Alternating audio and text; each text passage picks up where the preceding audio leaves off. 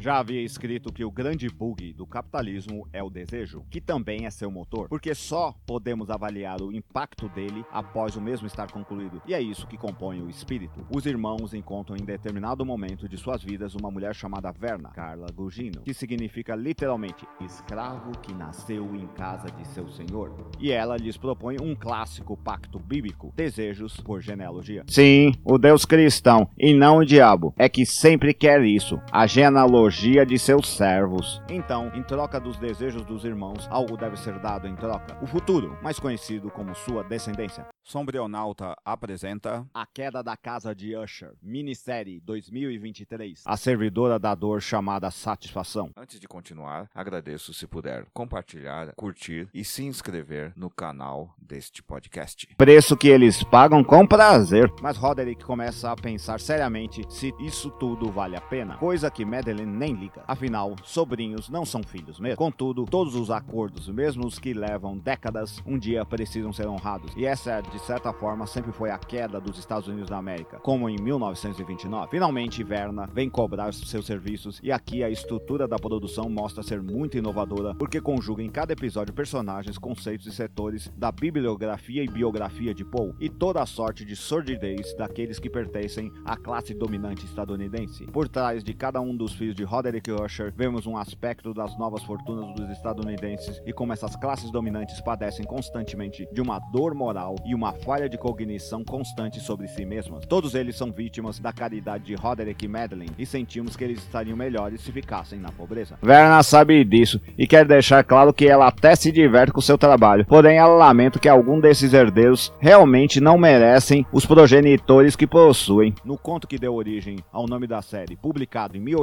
1839, os irmãos desprezam sua genealogia e fazem um pacto para que nenhum deles jamais tenha filhos e assim sua família venha a desaparecer da face da terra. Tanto no conto quanto na série, vemos se cumprir essa promessa, vinda da constatação espiritual de que a própria parentela é composta de seres dignos de desprezo, principalmente porque eles não conseguem deixar de se desprezarem. Siga para a parte 4, final, o lado servil da força. Se você apreciou, compartilhe nas suas redes sociais. Dê um curtir se você estiver no Facebook. Dê 50 palminhas se você estiver no Medium. E dê finalmente um curtir e um compartilhar se estiver no Facebook. Ou, se estiver no WhatsApp, envie para seus amigos. Se estiver no TikTok, compartilhe também e divulgue. Se estiver no YouTube, se inscreva em nosso canal. Até mais. Até a próxima. Obrigado.